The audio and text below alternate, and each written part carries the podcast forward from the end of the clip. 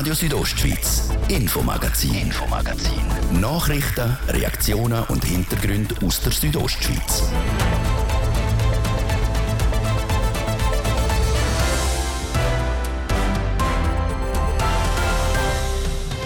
Der Wolf macht vielen Landwirtinnen und Landwirten in Graubünden das Leben schwer. Etwas, was hier dagegen hilft, sind Herdenschutzmaßnahmen. Die Frage ist nur, wo sind die überhaupt zumutbar und wo nicht? Die Gebirgskantone gehen dieser Frage jetzt nach. Dann berichten wir noch über die Bündner Gemeinden. Die haben es immer schwieriger, zum Kandidaten und Kandidatinnen für das Gemeindepräsidium oder den Vorstand zu finden. Und der Sonntag treffen sich wieder Tausende von Langlauffans im Engadin. Denn der Engadiner, denn der Engadin Skimarathon findet nach zwei Jahren Corona-Pause endlich wieder statt. Das ein paar Themen heute im Infomagazin auf RSO vom Freitag, 11. März. Im Studio ist Jasmin Schneider. Einen guten Abend. Der Wolf in Graubünden ist immer ein grosses Thema, denn wo er auftaucht, spalten sich die Meinungen. Die Gebirgskantone wollen jetzt auf diesen Alpsommer sofort Massnahmen umsetzen, um zu schauen, auf welcher Alp Herdenschutz, Herdenschutz nötig und zumutbar ist. Der Livio Biondini mit den Details. Laut Medienmitteilung der Regierungskonferenz der Gebirgskantone, kurz RKGK, werden aktuell Grundlagen zum Wolfsmanagement und dem Herdenschutz erarbeitet. Es bräuchte klare Kriterien für die Beurteilung, welche Flächen und Alpweiden mit einem zumutbaren Aufwand schützbar sind und welche nicht. Der Generalsekretär der RKGK, der Fadri Ramming, erklärt, warum die Maßnahmen nötig sind. Die Sofortmaßnahmen sind nötig, weil der Albsommer vor der Tür steht und weil die Spielregeln, wie auch im Sport und sonst im Leben, äh, vereinbart werden müssen, bevor das Spiel anfängt, also bevor der Albsommer anfängt, damit alle wissen, an was sie sich halten müssen und dass Rechtssicherheit da ist. Es ging darum zu konkretisieren, unter welchen Bedingungen ein Herdenschutz möglich ist und wenn er nicht mehr zumutbar ist. Darum besteht jetzt eine Arbeitsgruppe, die dran ist, diese Kriterien zu erarbeiten. Ob es in diesem Fall bisher zu wenig so Massnahmen gegeben hat, weiss der Fadri Raming. Nein, es hat äh, schon Massnahmen gegeben, aber man hat gesehen, dass äh, zum Teil Unsicherheiten da sind bei der Beurteilung, ob der Schutz zumutbar ist, ja oder nein. Und das, man hat auch gesehen, dass gewisse administrative Abläufe einfach zu lang dauern. Sie müssen sich vorstellen, im Sommer, äh, da muss man rasch entscheiden, wenn irgendetwas passiert. Und da kann man nicht warten auf administrative Abläufe, die zwei, drei Wochen dauern, weil dann kommt der Entscheid zu spät. Und da wird die RKGK jetzt zusammen mit dem Bund eine Verbesserung herführen, zum schneller, aber auch ruhiger handeln können während dem Halbsommer. Es gäbe kein bestimmtes Schema, wo man allgemein anwenden könne, darum muss jeder Fall einzeln angeschaut werden. Also die Größe der Herde ist äh, sicher ein wichtiger Aspekt und auf der anderen Seite ist es die, Topografie der jeweiligen Alp, äh, wo bestimmt, ob so ein Herdenschutz zumutbar ist oder nein. So der Fadri Ramming, Generalsekretär der Regierungskonferenz der Gebirgskantone. Wie die Massnahmen genau aussehen sollen, sollte dann bis im Sommer bekannt sein.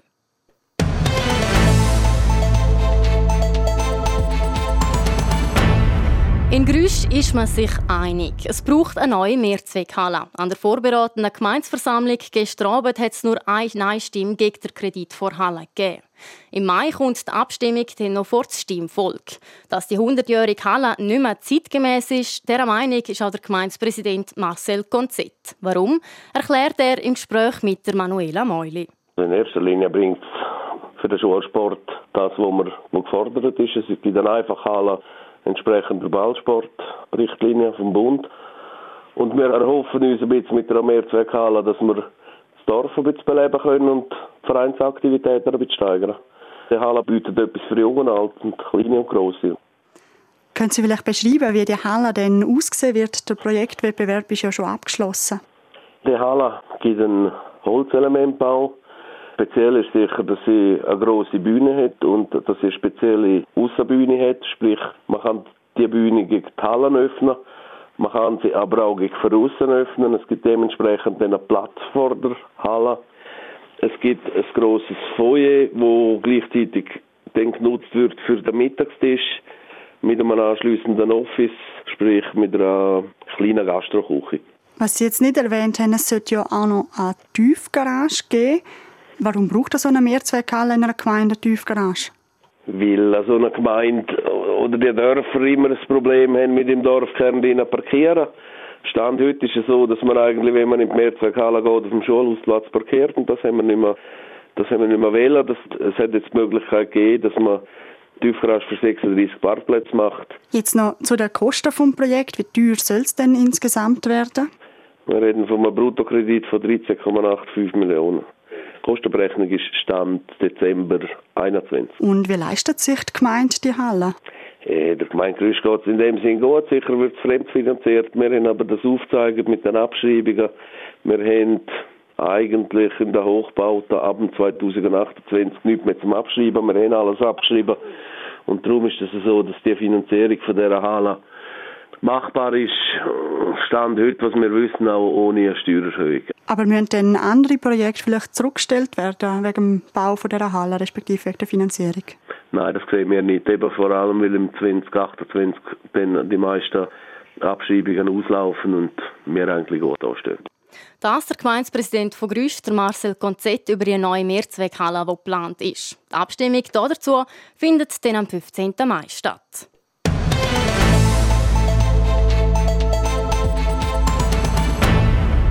Wer im Vorstand von einer politischen Gemeinde ist, der weiss, die Aufgaben werden immer komplexer und es braucht immer mehr Fachwissen. Darum ist es für viele Bündner Gemeinden schwierig, um die Ämter im Gemeindevorstand zu besetzen. Der Fabio Theus berichtet. Eine Nachfolgerin oder ein Nachfolger für ein Amt im Gemeindevorstand zu finden, ist für viele Gemeinden bei uns im Bündnerland alles andere als einfach. Immer mehr hapert es schon im Vorfeld, wenn es darum geht, zum geeignete Kandidatinnen oder Kandidaten für die Gemeinderatswahlen zu rekrutieren. Laut am Kurdin Derungs vom Zentrum für Verwaltungsmanagement an der Fachhochschule Graubünden ist das kein Einzelfall. Die ganze Problematik, die kenne man schon lange. Wir sehen im Trend, dass Schwierigkeiten, geeignetes Personal bei den Gemeindeexekutiven jetzt im Speziellen zu finden, dass der Trend anhaltend hoch ist, also die Schwierigkeiten anhaltend hoch sind, obwohl äh, verschiedenes schon ausprobiert worden ist, verschiedene Maßnahmen auch äh, umgesetzt worden sind, sind die Herausforderungen nach wie vor groß in diesem Bereich. Es gibt verschiedene Gründe, dass kaum jemand das Amt in einer Gemeinde übernehmen will, sagt der Kurdin Derungs. Viele können sich zum Beispiel nicht vorstellen, wie dass sie nebst ihrem Job auch noch ein Amt in einer Gemeinde übernehmen sollen. Das passiert nämlich im Milizsystem, also nebenberuflich. Das ist aber nicht das einzige Problem. Auf der anderen Seite haben wir auch die Rahmenbedingungen, die sich sicher auch verändert haben. Die Ansprüche der Bürgerinnen und Bürger sind anhaltend hoch, höher vielleicht auch als auch schon. Ähm, wir haben aber auch die zeitliche Verfügbarkeit, die gefordert wird, ähm, wo alles muss relativ schnell auch erledigt werden. Die Anforderungen an Fachkenntnis, die rechtlichen äh, Kenntnisse, die sind immer noch hoch und das engt natürlich auch den Kreis von geeigneten Personen ein. Es gibt also verschiedene Gründe, dass sich je länger, je weniger Leute für ein Amt in einer Gemeinde begeistern können. Und gleich gäbe es verschiedene Möglichkeiten, wo den Gemeinden und den Parteien helfen könnten. Einerseits wird immer wieder diskutiert, ähm, ob eine zusätzliche Professionalisierung angezeigt wäre, also sprich von einer Miliz oder von einem reinen Milizamt zu einem Teilamt oder sogar einem Profiamt.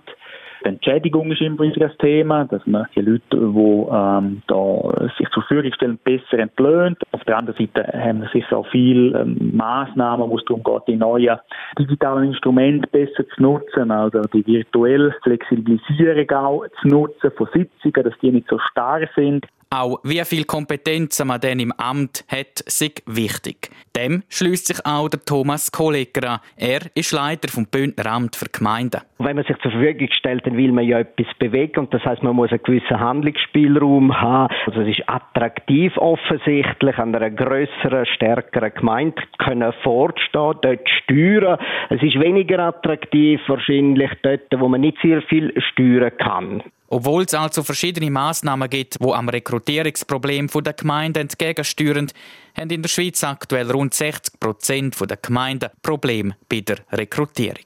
Im Kanton Graubünden sind sogar 66 Prozent der Gemeinden, die sich mit dem Problem auseinandersetzen müssen. Auf der anderen Seite sieht der Thomas Kolleger auch einen positiven Trend. Aber jetzt so richtig über längere Zeit, das klingt nicht zum jemanden äh, bestellen in Behörden. Das sind jetzt wenige Gemeinden. Und da muss man sagen, da hat man in den letzten Jahren erfreulicherweise können feststellen, dass die Zahl eben von denen, die nachhaltige Rekrutierungsschwierigkeiten haben, abgenommen haben. Es ist nicht überall so, dass es Kampfwahlen gibt, aber Gemeinden kommen immer ihre Behörden äh, zu besetzen, dass sie selbstständig, autonom handlungsfähig sind. Trotz der Problematik, dass die Gemeinden oft Schwierigkeiten haben, zum Nachfolgerinnen und Nachfolger für die Gemeindeämter zu finden, sind die Bündner Gemeinden zum jetzigen Zeitpunkt also immer noch autonom und handlungsfähig. Und auch der Koordinierungs- der Fachhochschule Graubünden ist der Meinung, dass das Milizsystem auch heute noch robust und auch reformfähig ist. Das ist der Beitrag von Fabio Theus über die Herausforderungen in der Gemeinspolitik.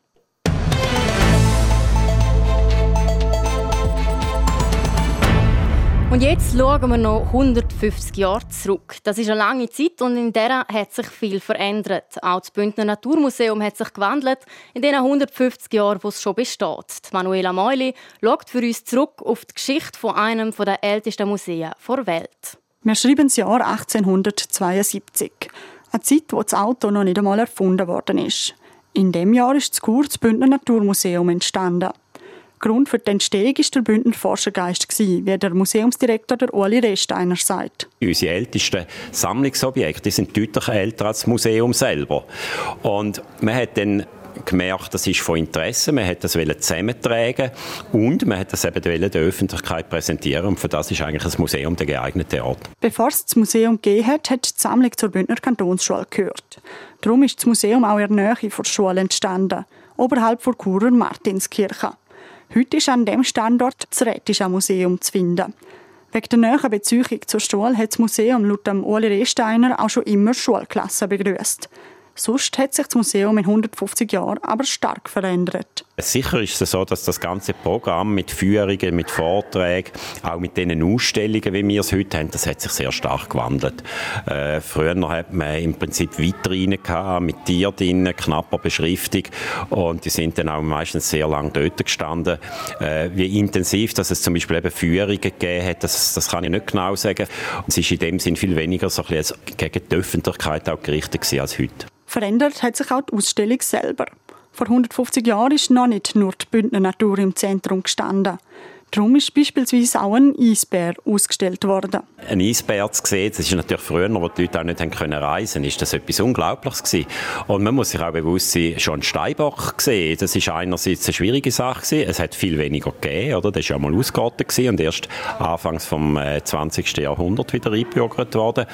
Und die Leute haben auch nicht die Mobilität gehabt, die man heute hat. Doch auch wenn sich vieles in diesen 150 Jahren stark verändert hat, eins ist immer geblieben die Faszination für die Natur.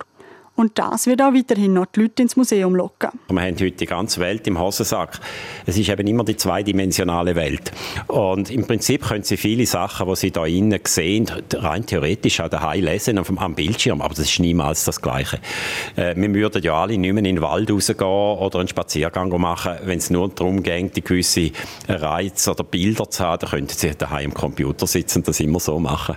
Darum ist der Uli Rehsteiner überzeugt, dass das Bündner Naturmuseum auch die nächsten 150 Jahre noch Bestand haben wird.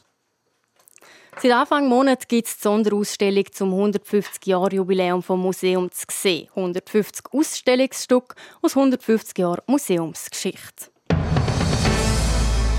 Das wäre es schon mit dem ersten Teil vom Infomagazin hier auf RSO. Bevor es dann weitergeht mit dem zweiten Teil, jetzt noch ein Update mit News, Wetter und Verkehr.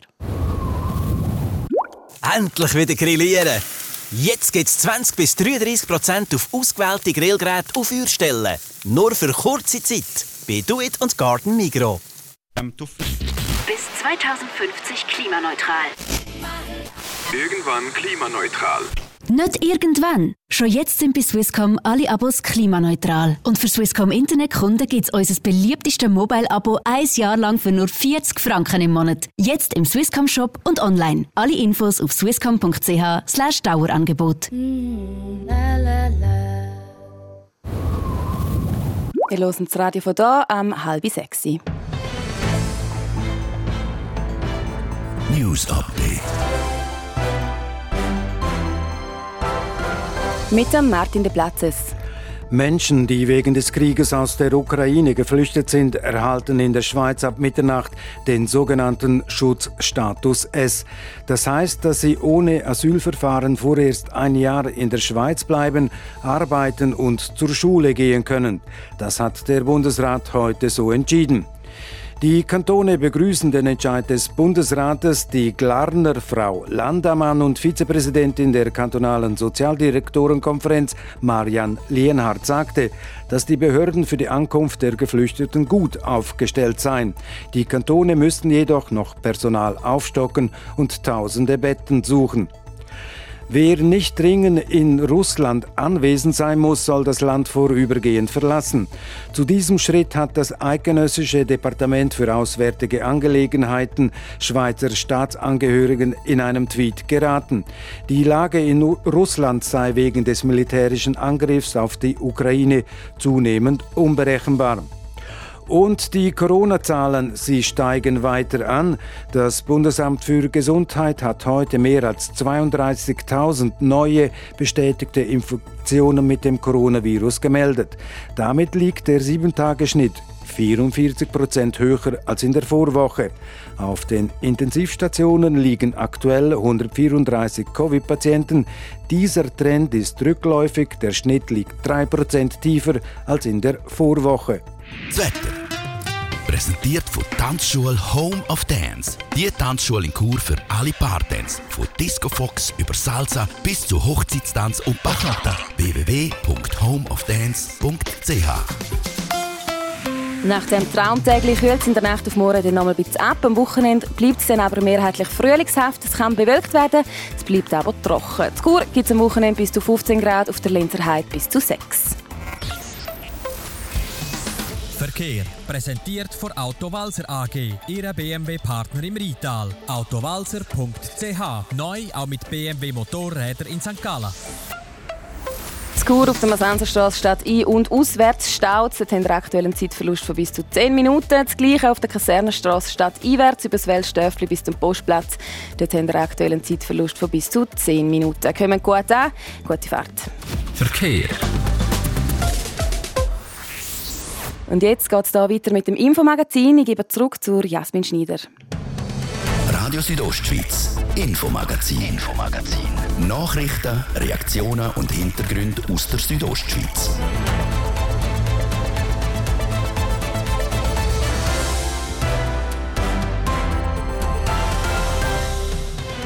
Zurück zum zweiten Teil vom Infomagazin und da geht es bei uns um die Stadtbibliothek Chur. Die bietet neu nämlich nicht nur Bücher, Film und Spiele an. Und nach zwei Jahren ist es wieder soweit, der Engadin Skimarathon ist zurück. Was in dem Jahr am Langlaufklassiker anders ist, wir liefern einen Überblick.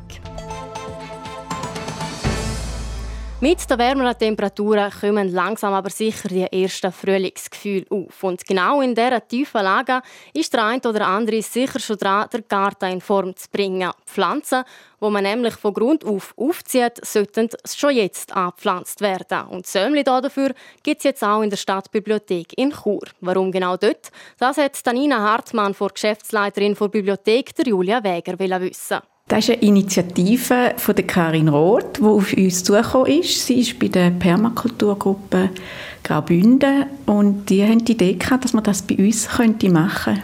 Und die Bibliothek leitet ja auch Bücher aus, wieso nicht zusammen? Gibt es da noch andere Gedanken dahinter, dass man das gerade in einer Bibliothek macht? Ja, die Bibliothek oder Bibliotheken sind ja per se ähm, der Nachhaltigkeit verpflichtet, indem sie ja Bücher und Medien ausleihen. Heute reden wir von Sharing-Philosophie. Wir machen das schon seit über 2000 Jahren in den Bibliotheken.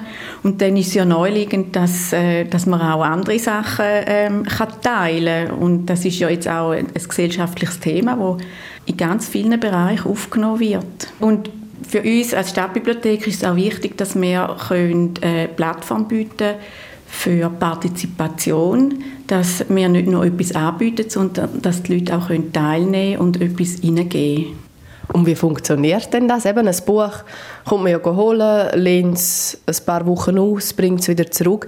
Bei einem Säumli kann man ja nicht einfach zwei, drei Wochen wachsen und wieder zurückbringen.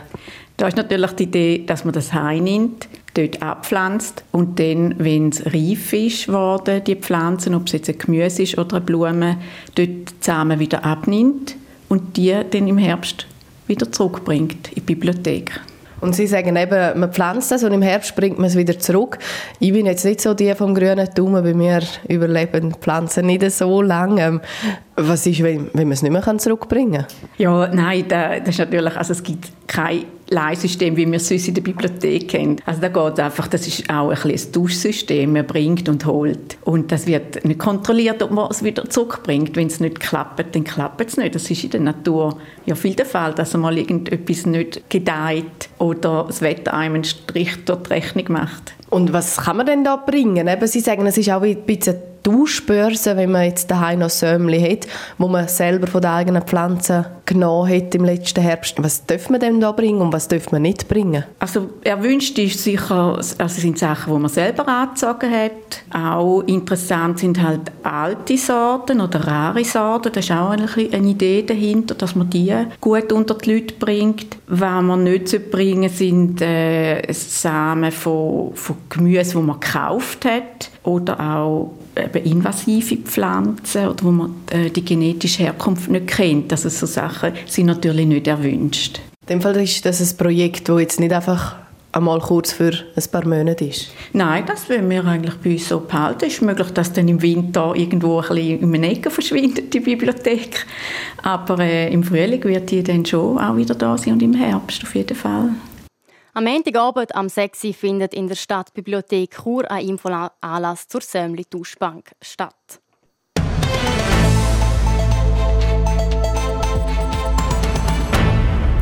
Wenn Spitzensportlerinnen, Hobbyläufer und zum Teil sogar Kostümierte auf der schmalen Langlauflatte stehen und vom Maloja nach Schanf laufen, dann ist Engadiner.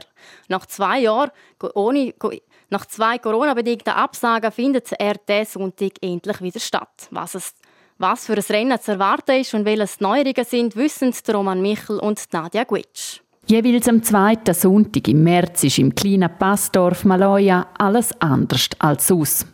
Busweise werden Langlaufbegeisterte einen Ausgangspunkt vom Engadin Skimarathon chauffiert. Auch diesen Sonntag sind es wieder weit über 10.000, die die Strecke von Maloja nach Schampf unter die schmalen Latte nehmen. Neu, bei der 52. Austragung vom Engadiner ist das Startprozedere.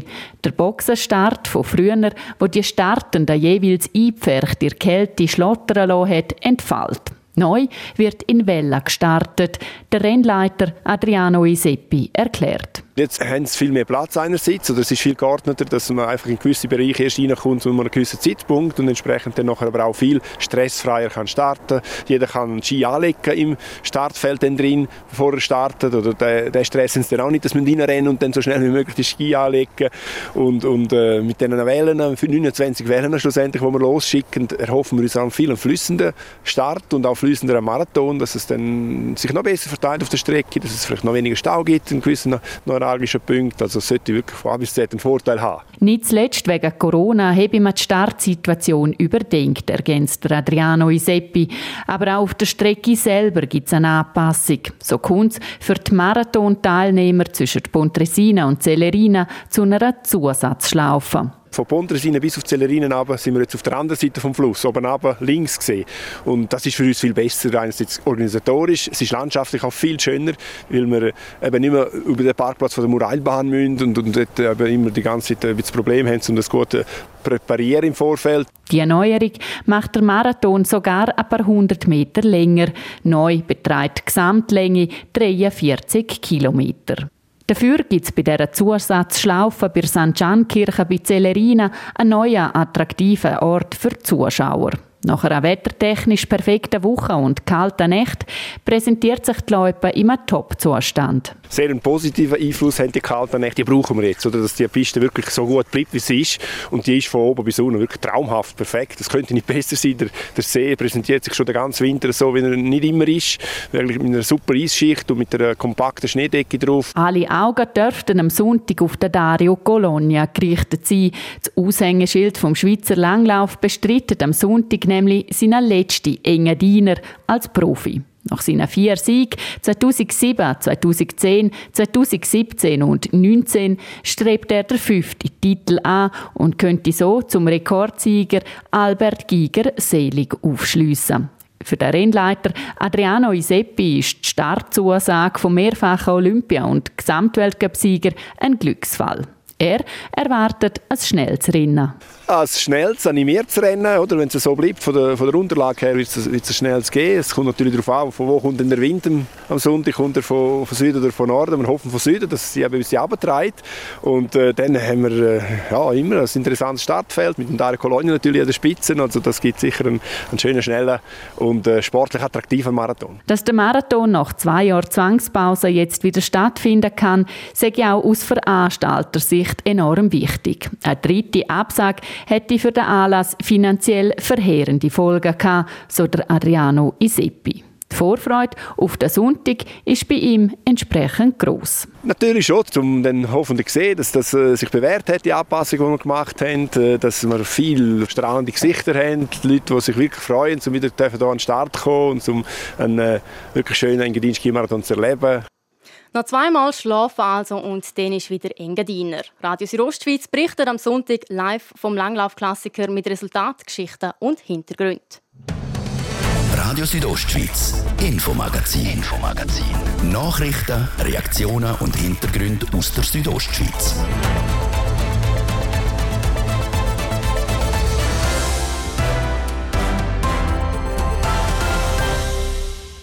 Und die weiteren Meldungen aus dem Sport heute Freitagabend Ski Alpin, Biathlon und Langlauf mit Martin De Platzes. Sport. In Aare in Schweden fahren Skirennfahrerinnen heute Weltcup Riesenslalom. Nach dem ersten Lauf ist Michelle Giesen die beste Schweizerin. Sie ist vierte. Von den anderen Schweizerinnen hat es keine in Top 10 geschafft. Wendy Holdner ist zurzeit 13. In Führung nach dem ersten Lauf ist die Slowakin Petra Vülova.